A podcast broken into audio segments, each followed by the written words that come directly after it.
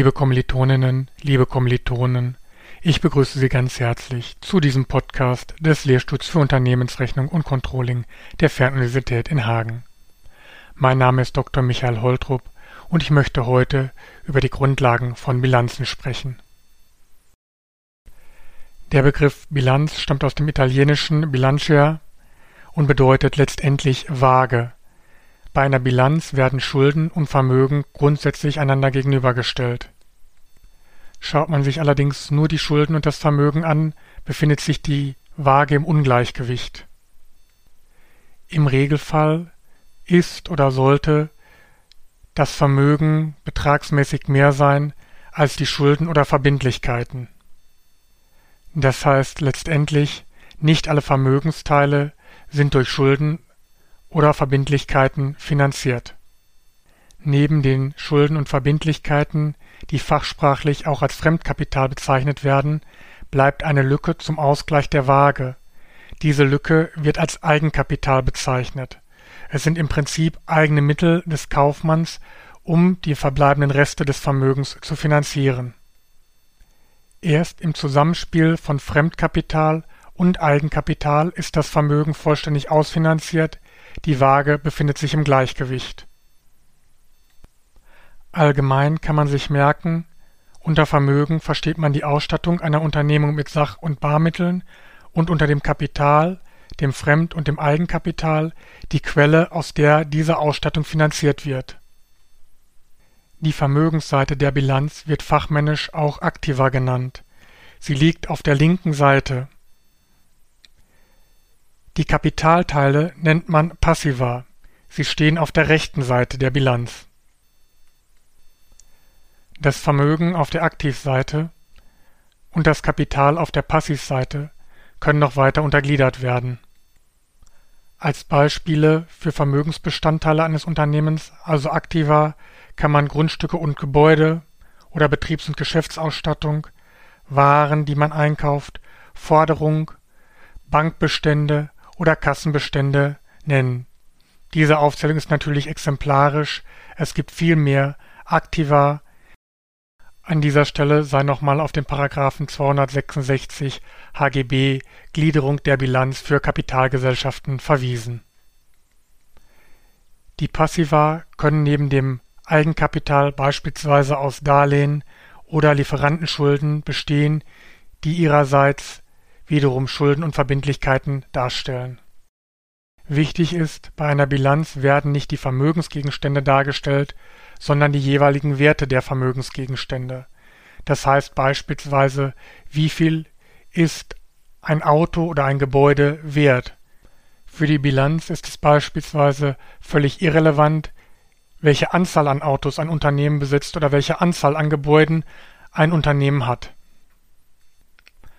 aus der wertmäßigen Erfassung sowie der Eigenschaft als ausgeglichener Waage ergibt sich, dass die Summe aller Werte auf der Passivseite gleich der Summe aller Werte auf der Aktivseite sein muss. Folglich ergibt sich, dass die bei einer Bilanz zu ziehenden Endsummen auf der Aktiv- und der Passivseite identisch sein müssen.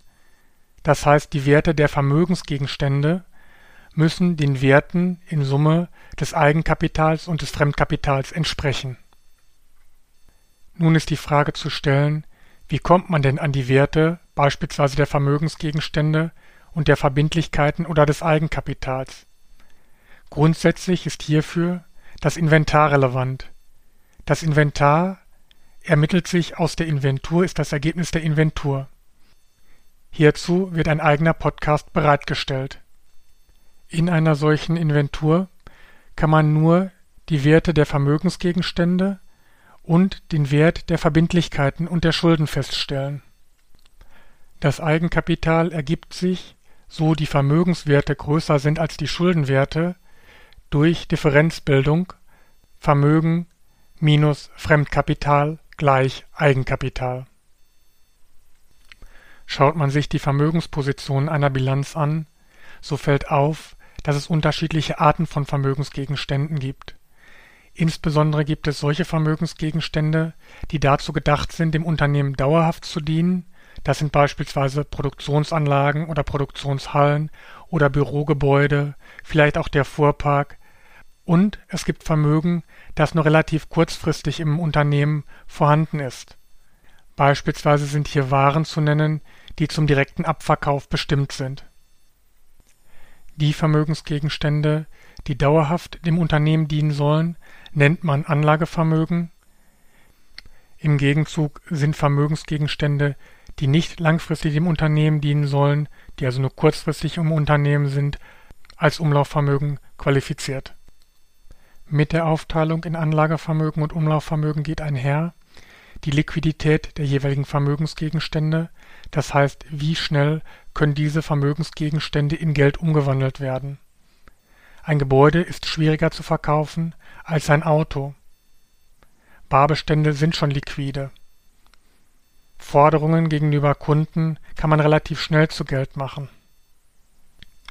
Grundsätzlich bleibt festzuhalten, dass die Aktivposten einer Bilanz in etwa nach der Dauer der Bindung in der jeweiligen Form an das Unternehmen gegliedert werden, und zwar beginnend mit der langfristigen Bindung herunter zu der kurzfristigen Bindung. An dieser Stelle empfehle ich wieder, sich den Paragraphen 266 HGB Aufbau der Bilanz anzusehen, auch wenn diese grundsätzlich nur für Kapitalgesellschaften gilt. Auf der Passivseite könnte man grundsätzlich ebenfalls nach der Fristenkongruenz, das heißt wie lange steht das Kapital dem Unternehmen zur Verfügung, gliedern. Der Paragraph 266 HGB, der für Kapitalgesellschaften gilt, lässt eine entsprechende fristenkongruente Gliederung aber kaum noch erkennen. Traditionell war es üblich, den freibleibenden Teil einer Bilanz, häufig auf der Passivseite, durch einen Entwertungsstrich, eine sogenannte Buchhalternase, zu entwerten. Diese Buchhalternase wird heutzutage teilweise noch aus Tradition gezogen, man findet sie aber gegebenenfalls auch nicht mehr in Bilanzen. Da in einem Podcast eine Bilanz natürlich nicht grafisch dargestellt werden kann, möchte ich Sie bitten, sich einmal die Bilanz im Skript anzusehen und vielleicht, um einmal den Realitätscheck zu machen, sich eine Bilanz eines großen Unternehmens, eines großen Konzerns aus dem Internet herunterzuladen und anzusehen. Eine Bilanz wird dabei nicht tagtäglich oder häufig erstellt, sondern sie ist der Abschluss des Rechnungswesens eines Unternehmens für ein Geschäftsjahr. Das heißt, am Ende des Geschäftsjahrs wird die Bilanz in Form der Gegenüberstellung von Vermögen und Kapital zu einem bestimmten Stichtag zum Jahresabschlussstichtag erstellt.